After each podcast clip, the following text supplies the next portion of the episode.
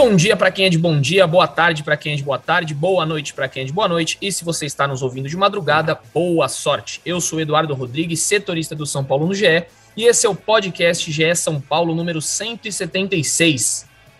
E um podcast diretamente do estádio do Morumbi. O jogo do São Paulo acabou há pouco, estamos gravando duas horas, exatamente uma hora e meia após o término da partida aqui no Morumbi. São Paulo 0, Ituano 0.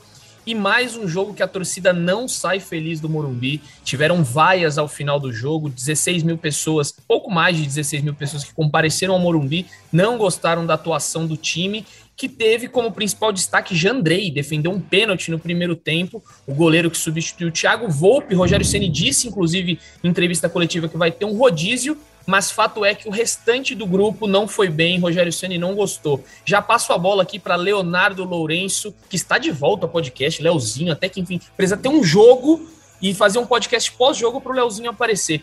Léo, você também não gostou do São Paulo? Quais foram as suas avaliações sobre o empate em 0 a 0 com o Ituano nesta noite? Seja bem-vindo de novo.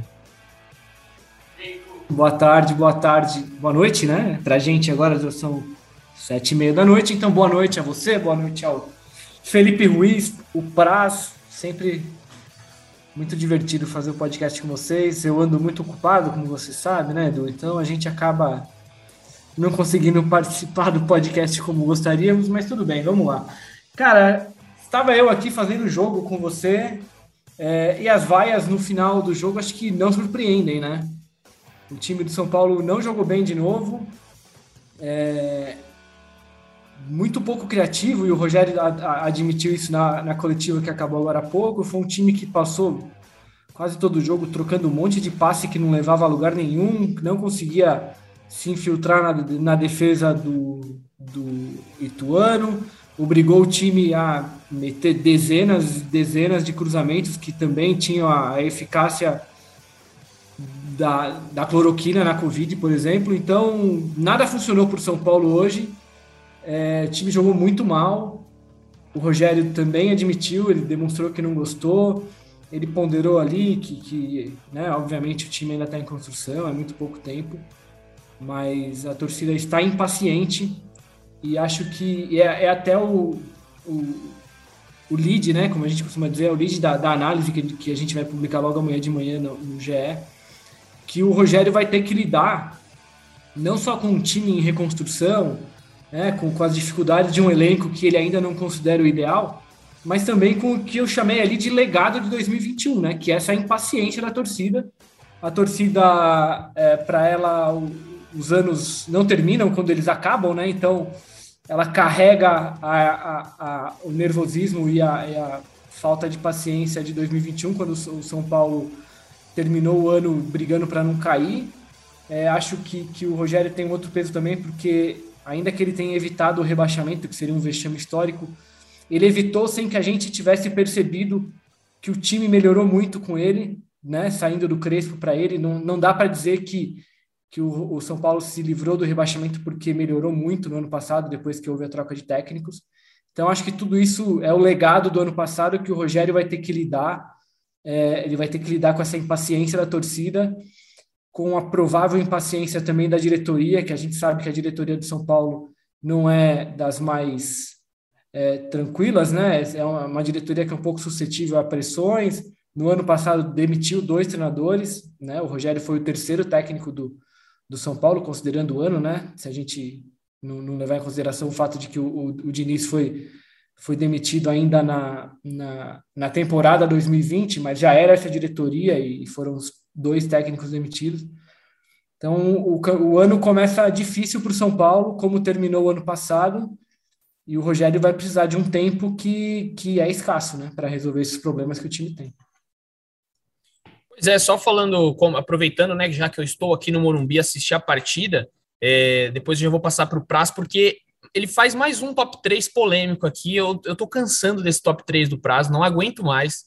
Vou ter que enfrentar esse top 3 aqui. Mas enfim, só das minhas impressões aqui do estádio é que o São Paulo ele ainda está muito desentrosado. Eu vejo os jogadores ainda é, perdidos ali, eles não sabem muito bem. O Patrick hoje começou a partida bem de repente, não sei o que aconteceu, deu um estalo ali, ele ficou perdido na partida, dando passe errado, é, um pouco fora de forma também, senti ele um pouco fisicamente cansado em muitas ocasiões. Então é um time ainda que ele precisa de um encaixe. Não é um time nem muito veloz, pelo contrário, né, eu acho um time lento, é, e não é um time também que tem a posse de bola como uma principal característica. Eu vi muitas invertidas de bola, tentativa de cruzamento na área. O Senna até falou disso, muitos cruzamentos, se eu não me engano, 36 ou 37 é muito para um time num jogo. Enfim, é um time ainda que está tá tendo um encaixe, como diz o Leozinho. Mas vou passar para o prazo aqui, nosso querido Felipe Ruiz, porque o top 3 dele já está no ar lá no site Twitter e tem algumas coisas que eu não concordo, a maioria delas, mas eu vou deixar para você, Praz. Seja bem-vindo, meu amigo. Hoje quem dá a réplica é você, então, né? Vou, é, farei o, Caio, aqui... o, Caio, o Caio nos abandonou. O Caio estava aqui no Morumbi também, nos abandonou. Eu, a minha réplica é minha hoje. Caião tá comendo aquela pizza de domingo. É, bom dia, boa tarde, boa noite, boa madrugada. Eu gosto muito dessa abertura, então vou fazer sempre. Para quem está nos escutando, abraço para você, do Léozinho aí. É, eu acho que é muito preocupante a atuação do São Paulo é, pela sequência, por ser o segundo jogo muito parecido, de cenário quase idêntico. Um time que ficou fechado, é, que não deu espaço ao São Paulo do São Paulo com bola. Contra o Guarani, o São Paulo teve quase 70% de posse de bola, hoje quase 80% contra o Ituano. Teve um momento do jogo que o São Paulo tinha 80% de posse de bola e não conseguia criar. E quem mais deu passes no time de São Paulo foram os dois zagueiros e o Rafinha. O Rafinha, o Diego Costa e o Miranda. Acho que diz muito sobre a atuação do São Paulo, sobre como, é, assim como você acabou de falar, é um time que ainda não está pronto, que ainda está buscando encaixe e que as principais peças de meio de campo não estão sabendo atuar, não estão sabendo criar. É, o São Paulo abusou dos cruzamentos hoje, número recorde. O Senna até falou na coletiva que não era o esperado. Então, acho que o São Paulo tem muito ainda, um caminho grande a percorrer. Sobre o top 3, né, do que você tanto gosta. Começar pelo positivo, primeiro não tem como, né? É o Jandrei, pegou o pênalti, além do pênalti, fez uma defesa fundamental nos acréscimos do segundo tempo. É, com o pé, eu achei o Jandrei muito bem hoje. É, começou as principais jogadas do São Paulo, deu bons lançamentos ali na, no meio de campo para os jogadores. Então, o Jandrei, indiscutível, foi, foi o melhor hoje. Segundo, você já vai achar meio polêmico, eu tomei um pouco de porrada por ele. Coloquei o Nestor. Achei totalmente, que o Nestor. Apes... Totalmente, doido da cabeça, doido. Apesar de o Nestor ter errado, ter errado alguns passes, o Nestor tentou muita verticalidade, assim, eu achei impressionante. Eu até vi, ele errou, o número de passes dele é até alto, os erros. Só que de todos os jogadores de meio de campo de São Paulo, ele foi o único que tentou o passe vertical, o tempo todo. Inclusive, achou alguns para o Wellington no primeiro tempo, no segundo teve aquele chute fora da área. Então, eu gostei disso, da, da tentativa. Acho, acho, até que ele errou bastante, mas foi muito mais ali para permear uma coisa que o São Paulo não tentou, que é o passe vertical. Até por isso que eu, que eu o coloquei. Não dá para os zagueiros começarem as jogadas. O, o Sara tem que aparecer, o Patrick tem que buscar a bola. Eu achei que o Nestor foi quem mais buscou ali no meio de campo e tentou o passe vertical. Por isso coloquei. Em terceiro, Alisson. Até uma meia-culpa de não ter colocado no outro jogo. Acho que, de novo, ele fez um jogo regular ali. Participou bastante, tentou, arriscou. Então, coloquei o Alisson. No negativo, é, fiquei muito em dúvida entre o Miranda e o Rigoni para ver quem era o pior do São Paulo em campo. Os dois fizeram, tiveram uma atuação terrível. Terríveis, atuações terríveis. Mas coloquei o Miranda como pior pelo seguinte, o Rigoni jogou fora de posição. Boa parte do, do jogo, o Rigoni jogou de centroavante. O Edu já faz o sinal que não, que eu tô doido. Mas o, o Edu, o Rigoni jogou de centroavante. É muito difícil ali você julgar um jogador jogando fora de posição, apesar de ter ido muito mal, e quando foi para a ponta, jogou aberto pela direita, também não, não foi bem. Em terceiro, Patrick, você falou que começou bem o jogo, eu concordo, Patrick, as principais jogadas estavam saindo do Patrick no começo do jogo, mas depois foi impressionante, ele errou muito espaço, saiu do jogo, se desligou, então é esse aí. Quero ouvir, É, eu já vou começar discordando, né? Como você já disse aí do, do Nestor. Não achei que o Nestor teve essa, essa pompa toda no, no jogo de hoje. É, tá, é até difícil, né, elencar ali um jogador em segundo, mas eu colocaria o Alisson em segundo. Eu acho que o Alisson foi muito participativo. Ele teve uma boa chance de gol no primeiro tempo, né? Que ele dá uma é, um voleio ali, a bola vai longe. Depois, no segundo tempo, ele deu um chute de esquerda que passou muito perto do gol. Para mim, ele era o mais ativo assim no São Paulo é, durante o jogo. E eu colocaria em terceiro, bem provavelmente, é, é, é, difícil, eu não tinha pensado no terceiro, mas eu acho que o Wellington foi melhor do que o Nestor. Se a gente for pensar no, no todo, assim, eu gostei muito do Wellington, chegou na linha de fundo, ajudou quando necessário ali na marcação. Eu ia com ele. No seu top 3 negativo, aí eu discordo. Rigoni, para mim, é top 1. Não tem como Rigoni. É, foi uma das piores partidas que ele fez com a camisa do São Paulo. Achei o Patrick muito abaixo também. E em terceiro, Tá, é difícil esse terceiro aí, mas eu, eu, eu não colocaria o Patrick. Miranda foi mal, pô. Miranda Ou, foi mal. Miranda, quer dizer. Eu não, não, Não colocaria, pô. Ah, Miranda tomou um amarelo numa falha dele próprio, que inclusive, é, dependendo teve da uns interpretação lances do que ele poderia ter sido comprometeu, vermelho. né? Pode ser o Miranda, pode É. ser o Miranda. Só inverteria aí o. Na transmissão disse que o Miranda deveria ter sido expulso naquele lance. Ah, então. Exatamente. Aí. Então, pro- pronto, só mudaria a sua, sua escala ali, que eu acho que o Rigoni, para mim, fez uma das piores partidas. Tem o fator, né, dele ter jogado de centroavante, isso daí pesa muito. Teve um lance que foi bem, para mim, bem emblemático. O Patrick pegou uma bola no meio de campo, puxou o contra-ataque, o Rigoni estava sozinho no meio de dois zagueiros. Ele não sabia para onde ele corria. Ele não sabia se ele fazia o facão, ele não sabia se ele eh, ia por dentro do, do zagueiro para fazer o- a corrida. Ele ficou completamente perdido. Aí o Patrick teve que virar a bola lá no Alisson. E aí matou Ele foi- o contra-ataque. Foi, Ele foi mim, mal mesmo. foi emblemático esse lance para mim. Mas enfim, concorda aí, Léo, com, com as análises de Fe- Felipe Ruiz? Cara, mais com você do que com o Praz, cara. Todo respeito ao Tô Praz. sem moral Muito aqui. obrigado. Impressionante. Volta, Caião. Volta, Caião. Com todo respeito, cara, mas. é, não, o, o- é que, é, cara, o Rigoni é- foi lamentável, lamentável. É- é- ele não estava na, na posição que ele deveria estar, sabemos disso. O Rogério disse no- na coletiva agora que, é, na verdade, a expectativa não é que ele jogasse exatamente de centroavante, era que ele aparecesse mais pelo meio para buscar jogada. É, ele até reclamou que, olha, tanto é que os cruzamentos que a gente fez não estavam nos planos, né? Porque a gente não tinha um camisa nova de referência, então a ideia não era ficar cruzando bola na área. Então eu acho que o próprio Rigoni meio que se entregou assim, sabe? Olha, largou, jogou mal, não, não, não foi atrás, não correu atrás. Tanto que depois no segundo tempo, quando ele vai para a posição mais, mais próxima do que ele rende, ele também jogou muito mal, deu toques para trás e que ele não encontrava ninguém, uma coisa triste assim de ver o cara que, que em boa parte da temporada no ano passado foi o melhor jogador do time, meio que é, é- a palavra seria displicente, mas acho que é, é- talvez ela seja forte demais porque, né? Mas muito mal, muito mal, muito mal o Rigoni. É, o Miranda estava mal também, mas o Rigoni não, não tem comparação. Acho que não dá É que, ô Léo, você não estava no podcast passado, só que a gente tem um grande problema nesse podcast aqui, porque Felipe Ruiz diz que gosta tanto do Rigoni que ele, ele vê o Rigoni sempre com outros olhos, com outro olhar. Como é que pode um negócio desse? Ele é um cara muito técnico, para mim, Não, não, é. entendeu? Muito A técnico. frase é essa.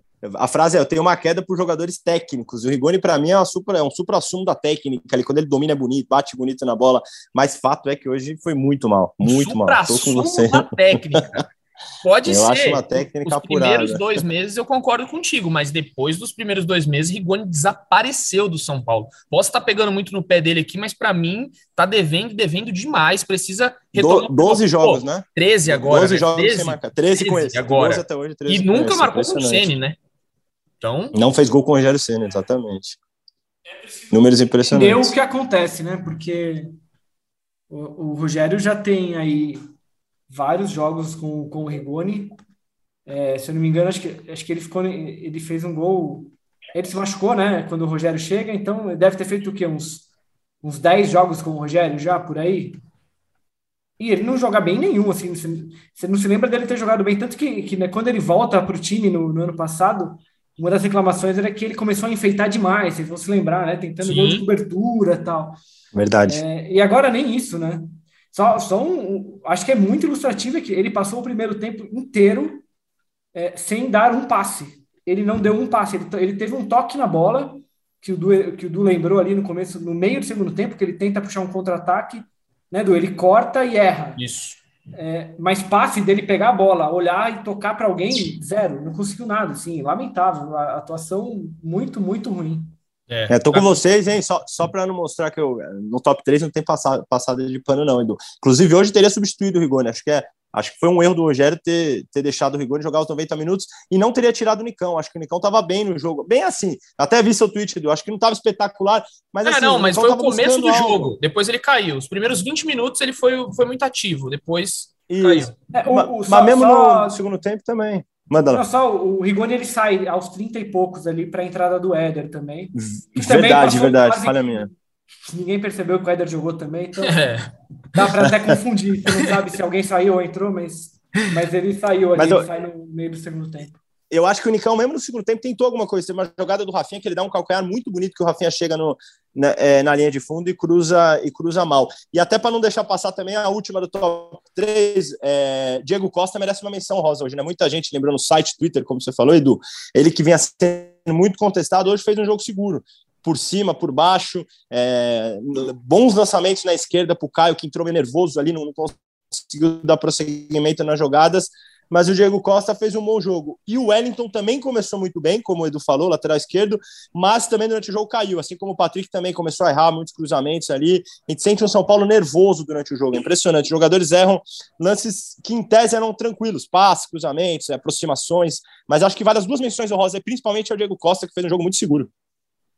É isso, então só para a gente passar a régua nesse jogo, é só citar o Caio, né? Como você disse, aí o Caio fez sua estreia, tinha muita expectativa no garoto, né? 17 anos, fez uma copinha muito boa, a campanha do São Paulo excelente na copinha, né? Perdeu para o campeão Palmeiras e o Caio foi um dos destaques.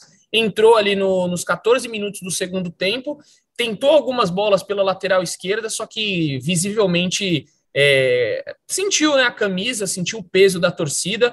Os profissionais realmente são é, é diferente, né? Jogar no profissional. Então o Caio sentiu um pouco, fez alguns lances ali até de que levantou um pouco a torcida. E o legal é que a torcida abraçou o, o jogador. Não, não foi aquele jogo que colocou o garoto para ser queimado, né? Não, ele jogou, entrou ali, foi bem, fez um lancezinho ou outro, e a torcida aplaudiu quando teve que aplaudir. Ele errou um lance ali, a torcida aplaudiu ele. Então, legal a atitude da torcida, tendo paciência, até porque 17 anos não dá para você descartar o jogador dessa forma. Então só fica essa menção que Caio entrou e o Pablo também, né? O Pablo Maia, que inclusive ele colocou nas costas Pablo Maia. Não sei se é para se desvincular do Pablo, do outro.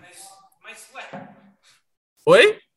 Não, não, eu pensei que, ué, não, é, é outro Pablo. É o é outro, Maia, né? esse é o Maia. O outro já, já, já saiu, rescindiu o contrato. Aliás, deixa eu só fazer uma, bem rapidinho, aproveitando claro. esse gancho que não estava nos planos, mas só a carta do Pablo para o avô dele se despedindo do, do São Paulo é muito bonita. Muito bonito. Quem não leu, leia. Eu sei que o Pablo. Espetacular. Ele, ele mesmo admite ali na, na, na, na, carta que ele escreve ao avô. Ele admite que não foi bem no São Paulo, que teve problemas, não sei o quê. Mas a carta que ele escreve ao avô dele, São Paulino, que torceu a, a vida inteira para que ele jogasse no São Paulo, que era o time do coração, e que infelizmente o avô dele morreu há um ano e não teve tempo de ver o Pablo ser campeão do São Paulo. A carta é muito bonita. Espero que as pessoas leiam e deixem um pouco aquele rancorzinho de torcedor de lado e só é, e só leia uma carta que, que é muito bonito, é, é muito bonito mesmo. Perfeito, Leozinho. Também gostei muito, achei muito sensitivo ali, né? Foi algo bem é, emocionado, né? Ele escreveu emocionado aquela carta. Era um sonho dele e realmente foi frustrado porque o Pablo não rendeu o que ele esperava. Ontem o Praz até retuitei, né? O que o Praz é, postou lá, que realmente mostra um pouco a parte humana. Atrás de um jogador sempre tem um ser humano e a gente às vezes acaba esquecendo. Tem um lance muito simbólico com o próprio Pablo, se eu não me engano, foi em Cuiabá, é, que torcedor, um torcedor xinga ele assim de tudo quanto é nome. É um absurdo, um absurdo o vídeo.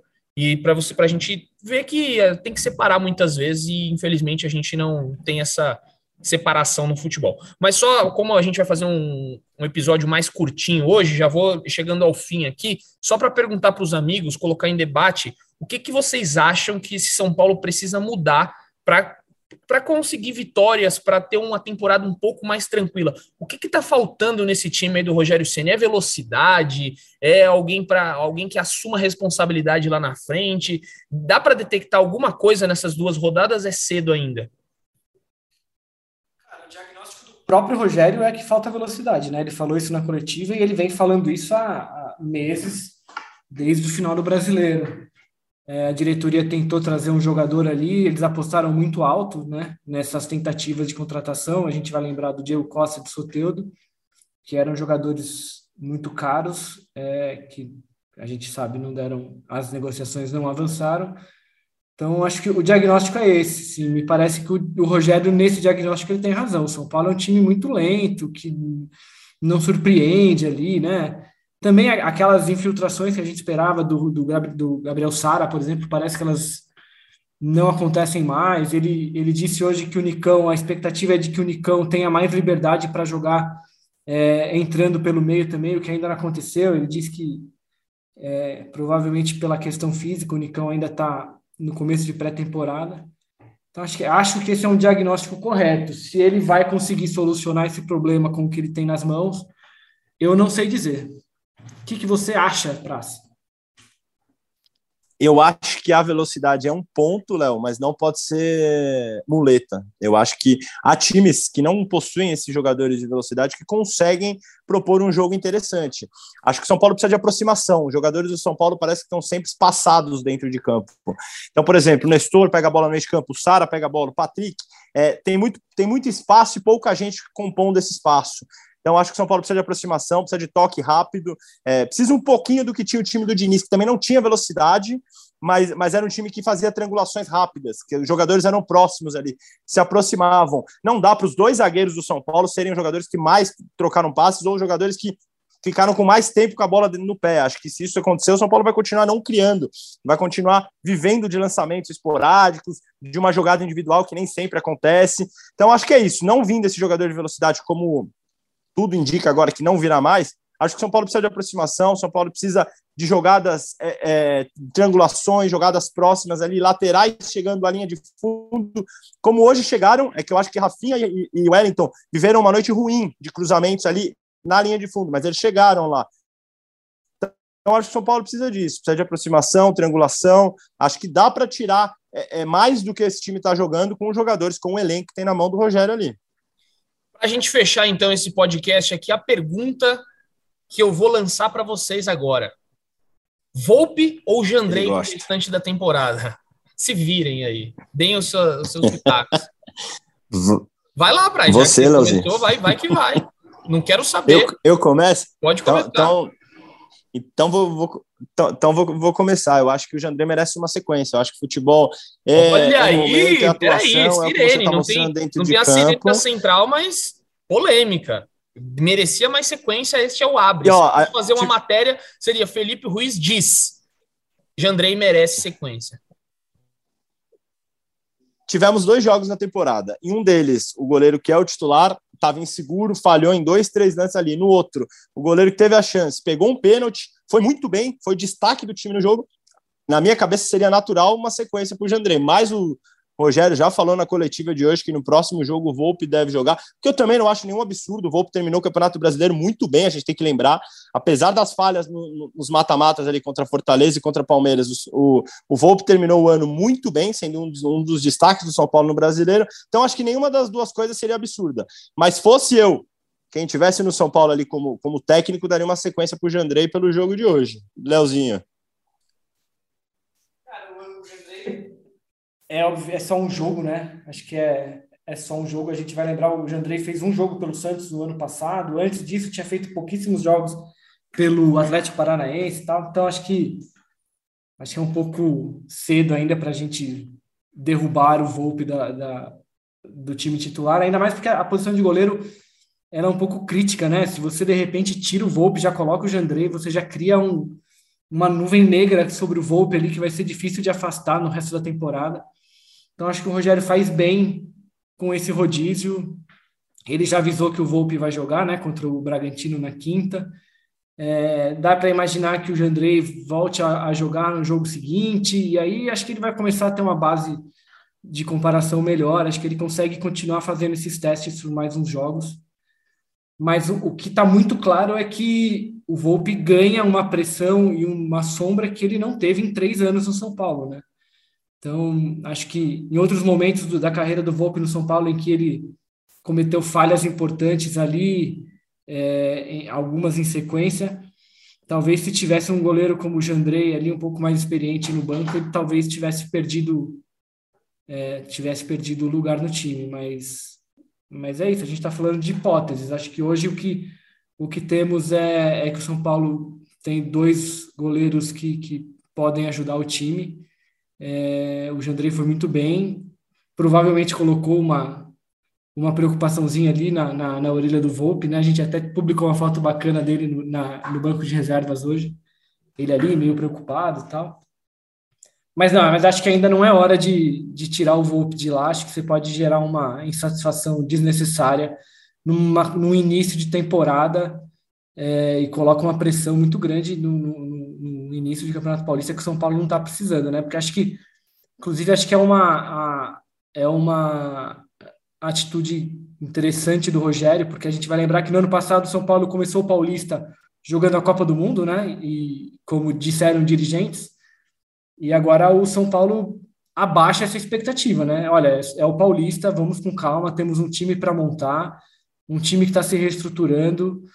É, o São Paulo não precisa é, ganhar todos os jogos da primeira fase do Paulista. A gente vai lembrar o Palmeiras ano passado começou o Paulista em marcha lenta, quase ficou fora do, do das mata-matas, mas se recuperou no fim ali, classificou e chegou na final, porque convenhamos, a diferença técnica no Paulista ela te permite aos, aos quatro grandes, principalmente, o Red Bull também, chegar na, na, na, na reta final da primeira fase ali mais tranquilo para conseguir a classificação sem pressa e jogar de verdade os mata-matas. Né? Então, acho que o São Paulo, o Ceni tem tempo aí, tem. Não sei se ele vai ter a paciência de, dos, dos colegas, mas deveria ter.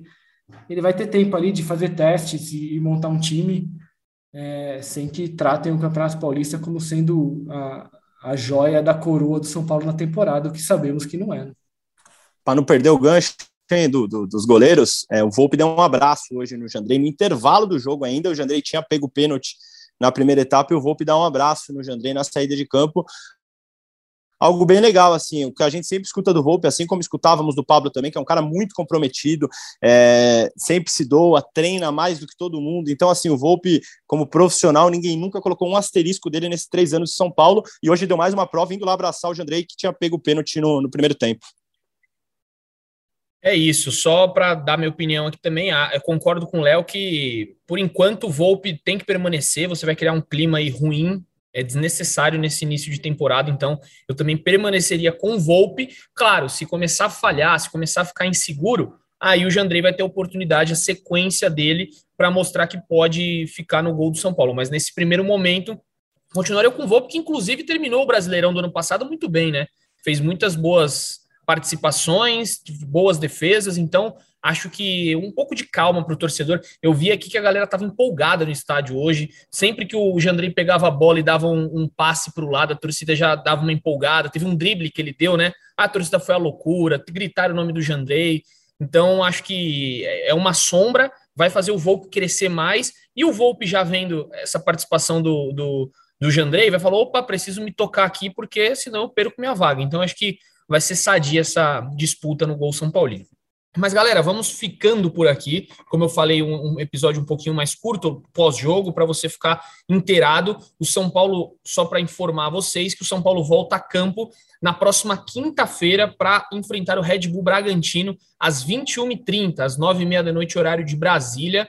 O São Paulo que tenta aí ter o retorno né, de Igor Gomes e Thales Costa, os dois estão com Covid, do Luan e do Luciano, que estão no departamento médico, então bem provável aí que essa semana tenhamos novidades sobre a dupla, porque já faz um tempo que eles estão afastados. A, a expectativa é que o Luan retorne nessa semana. O Luciano, a gente está vendo aí o que, que acontece com o Luciano, que tem muitas lesões. E o Arboleda, que está com a seleção do Equador. O Equador joga na terça-feira, às 23 horas, às 11 da noite. Então, para o Arboleda ter chances de jogar na quinta, ele teria que voltar na quarta-feira. E aí, quem sabe fazer um treino ainda na quarta para jogar na quinta. Não sei se o Arboleda teria possibilidade, né, Léo? Você acha que tem chance? Não, assim, considerando as, as escolhas do Rogério Ceni agora para esse começo de temporada, né, poupando jogadores, a gente não pode esquecer que São Paulo teve 16 casos de Covid, a preparação do São Paulo foi muito prejudicada por causa disso. Me parece até um, é tudo bem. Assim, o Arboleda ele não é titular da seleção do Equador, né? É banco. Mas me parece, é, mas me parece que assim eu, eu não acho que, que seria. Acho até que seria um pouco perigoso colocar o Arboleda em campo no começo de temporada. Sim, sim, é. Acho que não precisa. Mas saberemos só na, na, na, véspera ali, né? Porque é, eu, eu tô achando. O Arboleda que... talvez seja o, o, melhor zagueiro do time. É. Talvez não, acho que é, né? Tem ele o é, Arboleda é, também, mas acho que o Arboleda é o melhor jogador do time. Melhor zagueiro. Mas acho que seria um pouco desnecessário. Acho que a palavra é essa. Acho que não, não é necessário criar esse risco à toa. Vamos ver. É isso, também acho que o Arboleda não, vá para, não vai para o jogo e começa com Léo e Miranda. É minha aposta aí para o próximo jogo. O Diego Costa senta agora no banco de reservas. Mas é isso, galera. Vocês têm mais alguma coisa a dizer? Felipe Ruiz Praz, tem mais alguma coisa aí a citar que eu esqueci, deixei passar batido? É isso, Eduzinho. É bom demais, né? Domingão, gravando aquele podcast. E é isso, é bom, bom estar tá aqui com vocês, bom, bom estar tá gravando. O resultado que o torcedor não, não esperava. E só para manter a, a Discord aqui, eu acho que o Arboleda, se não jogar, é, a próxima rodada das eliminatórias vai para o jogo, hein? Acho que muito provavelmente não vai ter atuado nenhum minuto nos dois jogos. Só para manter a discordância aqui, né? Que a gente discordou nos goleiros, vou discordar. Eu acho que se ele não atuar como não atuou no primeiro jogo agora, eu acho que São Paulo vai, vai colocá-lo para jogo na, na quinta-feira. Bom demais estar aqui com vocês. Abraço, Leozinho, Edu e todo mundo que ouviu a gente. Você viu, Léo, que não é nenhuma opinião, né? Só para só para ir contra você mesmo. só ele... para manter a discordância. Só para discordar. Para arredondar, a gente não sabe se ele vai jogar, mas o Equador joga contra o Peru na terça, às 11 da noite. Então é de se imaginar que o Arboleda vai chegar aqui na quarta-feira, meio tarde ali. Talvez ele não consiga nem pegar o treino da quarta, né? Provavelmente o São Paulo deve treinar na manhã de quarta. O cenário é ruim. Pelos, horários, é, ruim. é, pelos horários não dá nem para cravar que ele volte a tempo de, de treinar. Mas descobriremos durante a semana. Eu não vou ficar aqui brigando com o Price, cara. O Price é meu amigo, ah, não, eu gosto dele. Não vou eu também. Assim. É só pelo podcast, pela audiência. É isso.